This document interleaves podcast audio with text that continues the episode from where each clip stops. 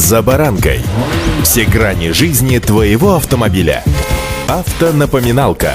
Комментарии экспертов. Советы по обслуживанию автомобилей в программе «За баранкой».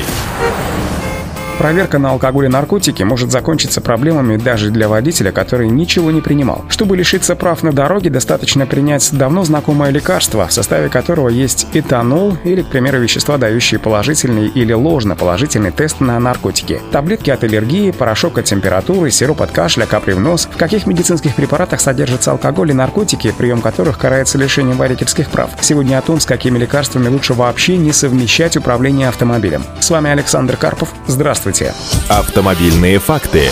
Человек, не связанный с медициной, может и не знать свойства или состава большинства лекарств. Именно для этого у каждого препарата есть инструкция, в котором указываются противопоказания. В этой графе зачастую присутствуют рекомендации не садиться за руль при приеме лекарства. Но, как известно, инструкцию многие не читают, а при хорошем самочувствии влияние на себя различных веществ или небольших доз этилового спирта могут вообще не заметить. Как раз такие истории частенько и приводят к лишению прав. Одно из самых распространенных веществ, которых стоит опасаться, это фенобарбитал. Данное психотропное вещество часто используется в седативных препаратах, например, в давно известных нам каплях карвалола или волокордина. Чувствительное медицинское оборудование позволит обнаружить вещество в крови человека в течение, внимания, двух недель после однократного приема. Еще один невидимый враг водителя, отмечают автоэксперты РБК, который необходимо отслеживать в лекарственных препаратах, это кадеин. Этот алкалоид опиума обладает расслабляющим и болеутоляющим эффектом, а также как фенобарбитал внесен в перечень наркотических средств, психотропных веществ и их прекурсоров.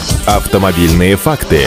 Лекарства, которые могут привести к лишению прав, не всегда связаны с нервной системой или квалифицируются как успокоительные или седативные. Многие препараты принимаются во время вируса, головной или зубной боли, проблем с давлением, кашлем или сезонной аллергии. Например, известное противовирусное средство амиксин может дать ложно-положительный тест на метамфетамин, а кадеин содержащие препараты показывают ложный тест на морфины. На текущий момент Минздрав занимается подготовкой подробного официального перечня и списка лекарств, которые не рекомендованы к употреблению лечению водителям. Однако сроки появления данного документа, как вы сами понимаете, неизвестны. Многие препараты нужно принимать с осторожностью и строго по назначению врача, не только садясь за руль, а в принципе, в целом. Например, карвалол – этот препарат, которого вообще стоит опасаться, а за руль после приема этого лекарства нельзя садиться категорически. В 100 мл субстанции карвалола содержится 2 грамма фенобарбитала. Никто, конечно, такие дозы по случаю употреблять не будет, но важно понимать, что эта доза вводит обычного человека в коматозное состояние.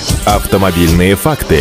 Кроме того, за рулем надо опасаться и всех спиртосодержащих настоек, будь то сиропа от кашля или боли в горле. Медики советуют водителям всегда внимательно читать инструкцию к употреблению препаратом и ни в коем случае не заниматься самолечением. И в случае назначения лекарства на длительный срок обсудить возможность его влияния на управление автомобилем со своим лечащим врачом. Иными словами, всякий раз, когда вы отправляете в себя таблетку от различных бед, задумайтесь. Во-первых, заниматься самолечением плохо, и не стоит искать себе оправдания и аргументы. Во-вторых, никогда не забывайте, что не каждая белая, желтая или иного цвета таблетка несет радость. Иногда она с собой несет и кучу неприятностей. Удачи! За баранкой.